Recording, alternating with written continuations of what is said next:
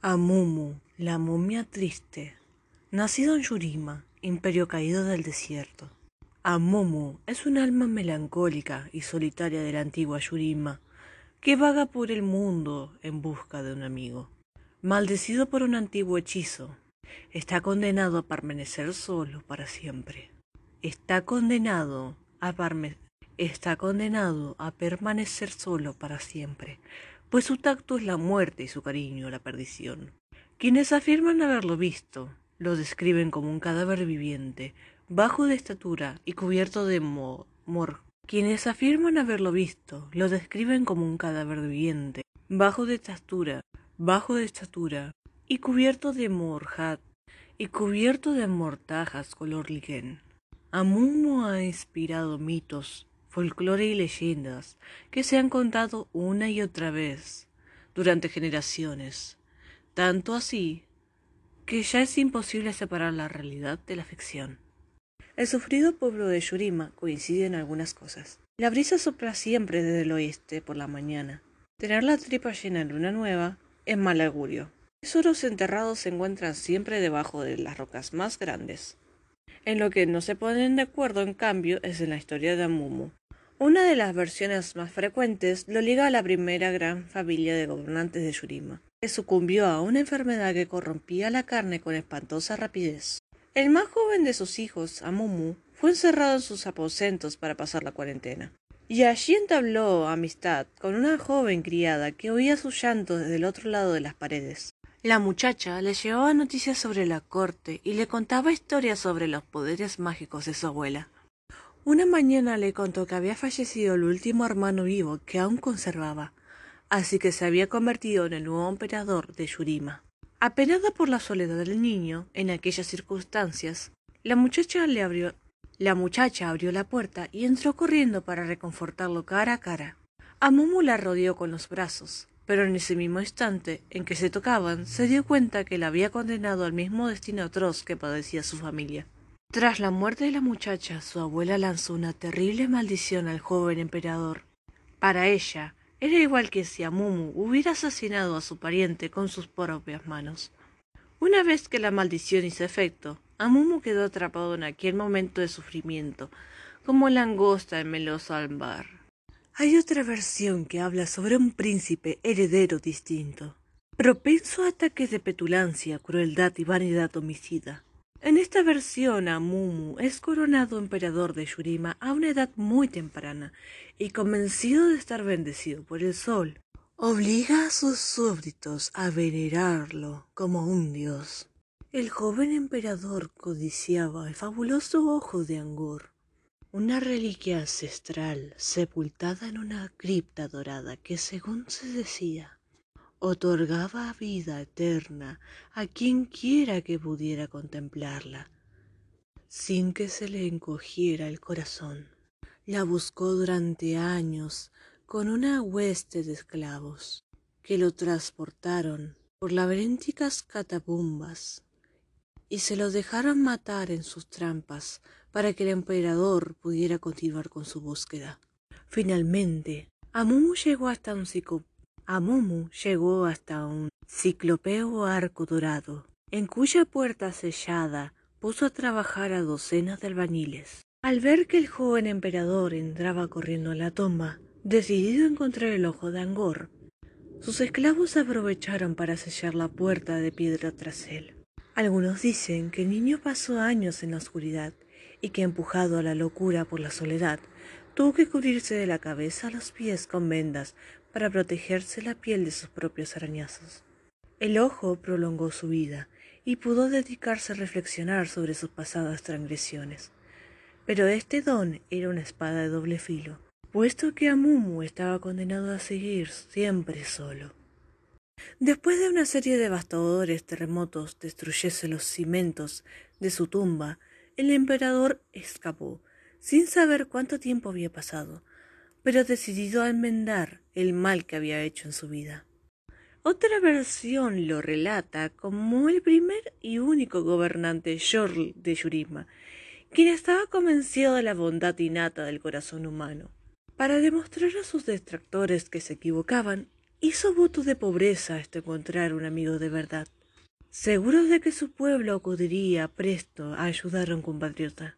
Sin embargo, a pesar de que miles de Yurinamos pasaron junto al andrajoso Shul, ni uno solo se paró para ofrecerle su ayuda. La tristeza de Amumu fue un aumento. La tristeza de Amumu fue en aumento hasta que un día murió con el corazón roto. Pero su muerte no fue el final, pues algunos aseguran que el Shuttle aún vaga por el desierto en su eterna búsqueda de alguien que pueda devolverle la fe en la humanidad. A pesar de todas sus diferencias, estas historias tienen una serie de paralelismos. Al margen de las circunstancias, Amumu siempre está condenado a existir en un estado de vacuidad, eternamente solo y sin amigos, condenado a buscar un compañero durante la eternidad. Su presencia está maldita y su contacto provoca la muerte. En las largas noches de invierno, cuando no se deja que se apaguen las hogueras, a veces es posible oír el llanto de la momia triste en el desierto, desesperada por la falta de solaz de la amistad. Sea lo que sea lo que necesita mumu, expiación, amistad o un sencillo acto de bondad. Hay una cosa tan segura como el viento sopla hacia el oeste al llegar al alba. Aún no lo ha encontrado. Y con esto finaliza la historia de Mumu, la momia triste. Camille, la sombra de acero. Nacida en Piltover, ciudad costera próspera. El clan Ferro sabe lo que es el sacrificio. La mayor parte de la fortuna de la familia procedía de la extracción de un extraño cristal de los Brakern, una criatura oriunda de Yurima. Estos cristales o cristales primigenios contenían un poder que normalmente solo posee quienes nacen con habilidades mágicas. Cuando la tía bisabuela de Camille perdió un brazo durante una de las primeras expediciones, su sacrificio inspiró el lema de la familia, por mi familia lo doy todo. Los Braquern eran un recurso limitado, y la familia de Camille tuvo que procurarse más cristales. Mediante ciertas inversiones de tecnoquímica y alquimia ronítica, desarrollaron unos cristales sintéticos, menos poderosos pero más fáciles de producir. Sin embargo, hubo consecuencias. Sin embargo, hubo consecuencias. Se rumorea desde hace mucho tiempo que la fabricación de cristales sintéticos está entre los principales causantes del gris de Sound. Además, no fue sino mediante el espionaje la intimidación y el asesinato como el clan Ferros conservó el monopolio de esta valiosa mercancía y se aseguró de su producción ininterrumpida en Sound.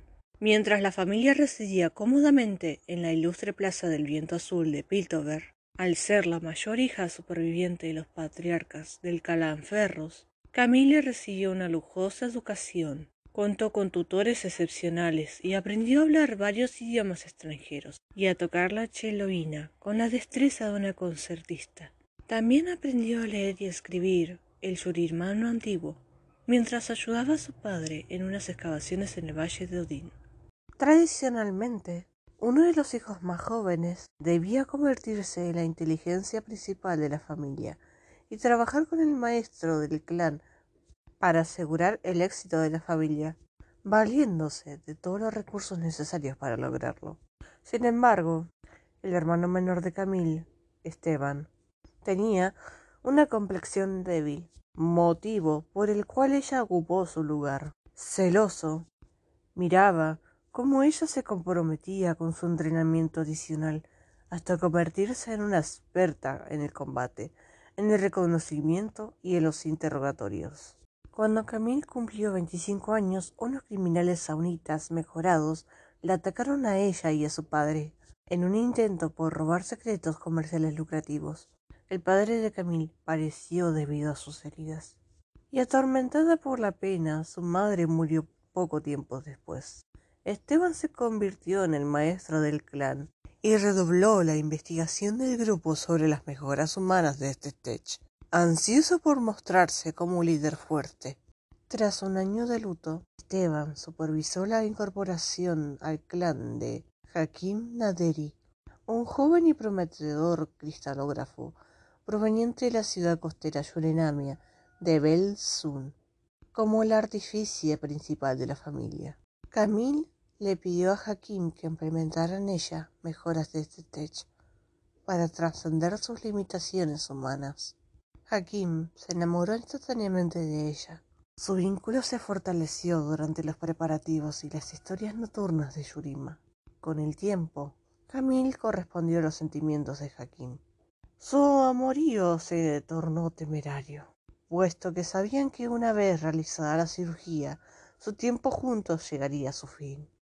Hakim se abocaría a otros proyectos y Camille volvería a concentrarse exclusivamente en sus deberes como la inteligencia principal. Nuevo a ello, a Hakim le preocupaba que retirar el corazón de Camille podía despojarla de su humanidad. Días antes de la operación de Camille, Hakim le propuso matrimonio y le rogó que huyera con él. Por primera vez en su vida, Camille se sintió desgarrada. Esteban no se enfrentaría a ningún conflicto familiar puesto que necesitaba que Camille ejecutara su visión. Cuando se enteró de la propuesta matrimonial secreta, ideó un plan. La próxima vez que Camille y Jaquín estuvieran juntos, Esteban sería atacado. Cuando vio a su hermano golpeado y ensangrentado, Camille se percató de lo que podía suceder cuando su atención se dividía. Hakim le suplicó a Camille, pero ella ya no lo escuchaba. Por la familia daría todo. Terminó su relación con Hakim, pero insistió en que su cirugía se llevaría a cabo. Él era el único que podía realizarla de manera segura, por lo cual estirpó el corazón de Camille y lo reemplazó con ese tech. Luego renunció. Cuando ella despertó, el laboratorio que había compartido con Hakim estaba desierto. Camille se concentró en su trabajo se sometió a más perfeccionamientos, que incluyeron piernas con filo, la cadera tensada a un eje, y otras mejoras de ex, que llevaron a varios a preguntarse cuánto quedaba de aquella mujer. Mientras el clan Ferro seguía avanzando, más poder y riquezas, las misiones de Camille se tornaron cada vez más oscuras y letales. Gracias a su corazón de este tech, ella no envejecía. No obstante, los años no fueron tan bondadosos para su hermano. Si bien el cuerpo de Esteban se volvía cada vez más frágil, su control férreo sobre el clan prevaleció. Tras nombrar a su sobrina nieta favorita como la maestra del clan, ahora Camille se encargará de coordinar los asuntos públicos de la familia, así como las operaciones más turbias como la solucionadora de los problemas difíciles. Acepta su transformación sobrehumana y los agudos juicios que eso conlleva. Pero un extraño y triste anhelo de su corazón este tech podía convertirse en un presagio conflictivo. No obstante, Camille se rehúsa a quedarse de brazos cruzados. Encuentra el espionaje industrial profesional una fuerza revitalizante junto a una tasa de té recién preparado y largas caminatas a lo largo de la calima. Y con esto finaliza la historia de Camille, la sombra de acero. Tras nombrar a su sobrina nieta favorita como la maestra del clan, ahora Camille se encargará de coordinar los asuntos públicos de la familia, así como las operaciones más turbias, como la solucionadora de los problemas difíciles. Acepta su transformación sobrehumana y los agudos juicios que eso conlleva. Pero un extraño y triste anhelo de su corazón este tech podía convertirse en un presagio conflictivo. No obstante, Camille se rehúsa a quedarse de brazos cruzados. Encuentra el espionaje industrial profesional una fuerza revitalizante junto a una taza de té recién preparado y largas caminatas a lo largo de la calima. Y con esto finaliza la historia de Camille, la sombra de acero. Leona, el radiante amanecer. Nacida en Targon, extensas montañas del oeste. Leona es una guerrera embutida con fuego solar y temeraria de los Solari, que defiende el monte Targon con su espada del cenit y el escudo del amanecer. Su piel resplandece con el brillo de una estrella. Y sus ojos arden con el poder del aspecto celestial que lleva dentro. Leona que viste una armadura de oro y soporta una terrible carga de conocimiento ancestral. Lleva iluminación a algunos y muerte a otros. Para las tribus Rakor, que habitaban en el monte Targón, el sol es sagrado y nadie lo venera más que los Solari. Los niños son educados desde el nacimiento para honrarlo e incluso para derramar sangre por él, hasta que su aspecto regrese anunciando una peligrosa amenaza que todos deberían enfrentar. Leona formaba parte de esos niños. La fe Solari era tan natural como respirar y encontraba consuelo y calor dentro de su rígida estructura. Esto se manifestó a través de su rápida obtención de la existencia, motivo por el cual sus compañeros estaban celosos de su capacidad, fuerza de voluntad y devoción. Nadie dudaba que algún día ella se convertiría en un miembro de los Raorak, los guerreros sagrados de los Solari. A pesar de que Leona prosperaba, no podía evitar ver cómo sus maestros batallaban con una estudiante más testaruda, una huérfana llamada Diana. En un principio su curiosidad fue bien recibida, pero pronto los maestros comenzaron a percibir las preguntas de Diana como afrentadas hacia las tradiciones solari. Leona atestiguó cómo Diana sufría los castigos y el aislamiento pero donde los demás veían una actitud insolente, ella podía ver un alma perdida devota a una búsqueda de sentido.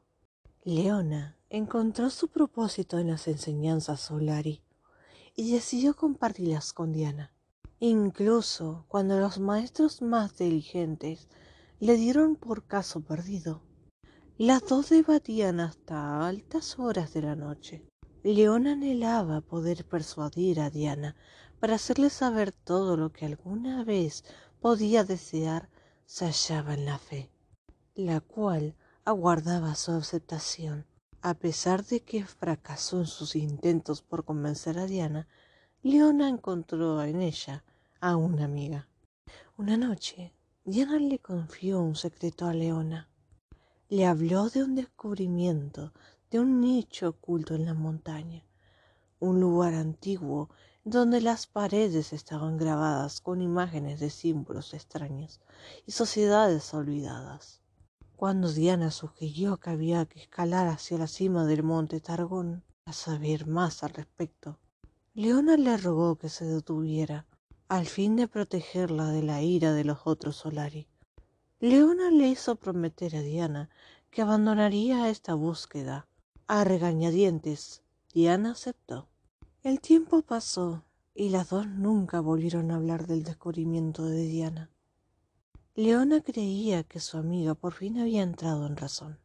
Esta idea se hizo añicos una noche, cuando vio cómo Diana se escapaba del templo, mientras su primera reacción fue decirles a sus parientes. Leona prefirió proteger a su amiga y salvarla de un escarmiento.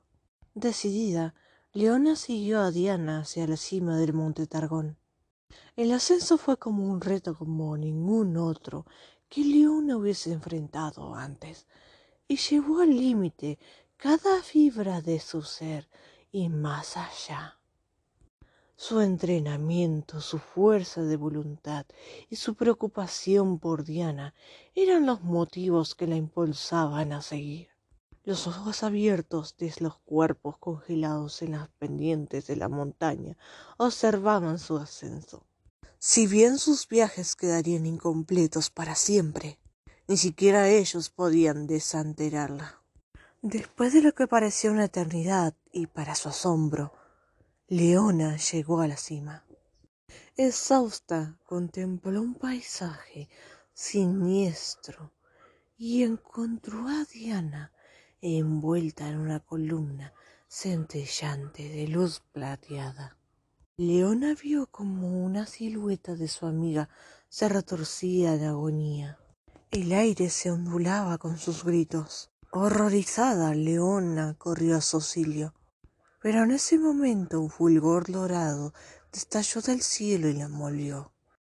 La sensación era indescriptible, pero en vez de ser incinerada, la iluminación fluyó a través de ella y la impregnó con su increíble poder. Se aferró a su conciencia y peleó contra la corriente que buscaba abrazar su ser. Finalmente su voluntad indomita triunfó y con ese control llegó el entendimiento. León había cambiado para siempre. Embutida por el aspecto del sol, el destino la había elegido a ella y era su deber proteger a los solares en los tiempos venéritos. En ese momento, Leona vio a Diana, quien brillaba con una armadura plateada, un extraño reflejo de la armadura dorada que ella misma portaba ahora. Diana le rogó a Leona que se uniera a ella, en la búsqueda de las respuestas que los Solari no podían ofrecer. Leona le ordenó que regresara a casa con ella y que se presentaran para ser juzgadas por los sacerdotes. Ninguna de las dos cedió y finalmente sintieron el peso de las armas que tenían entre las manos. El combate fue rápido, un choque abrasador entre el sol y la luna que terminó con la espada creciente de Diana en la garganta de Leona. Pero en vez de aceptar, pero en vez de aceptar el golpe mortal, Diana huyó. Devastada, Leona descendió del targón y se apresuró para presentarse frente a los ancianos. Cuando llegó, se encontró con una matanza. Varios sacerdotes solares y sus guardianes Raonark estaban muertos, al parecer por la mano de Diana. Los sobrevivientes estaban pasmados ante la presencia de dos aspectos, motivo por el cual Leona comprometió a ayudarlos a navegar a través de esta nueva realidad. Sería la luz que guiara a su gente, tal y como el sol siempre lo había hecho. Juró que encontraría a Diana no solo para preservar el dominio de los Solari, sino también para ayudar a su vieja amiga a controlar el poder del aspecto de la luna antes que la destruyera. Y con esto finaliza la historia de Leona, el radiante amanecer. Comienza la última ronda de estilo libre masculino. Los atletas se ponen en posición. Y allá van. Soli, el participante del carril número 2, lamentablemente llegó en cuarto lugar. Lecciones de natación para una sirena. Historia y arte por John Chan. Lee episodios nuevos de Lecciones de Natación para una Sirena todos los jueves por Webtoon.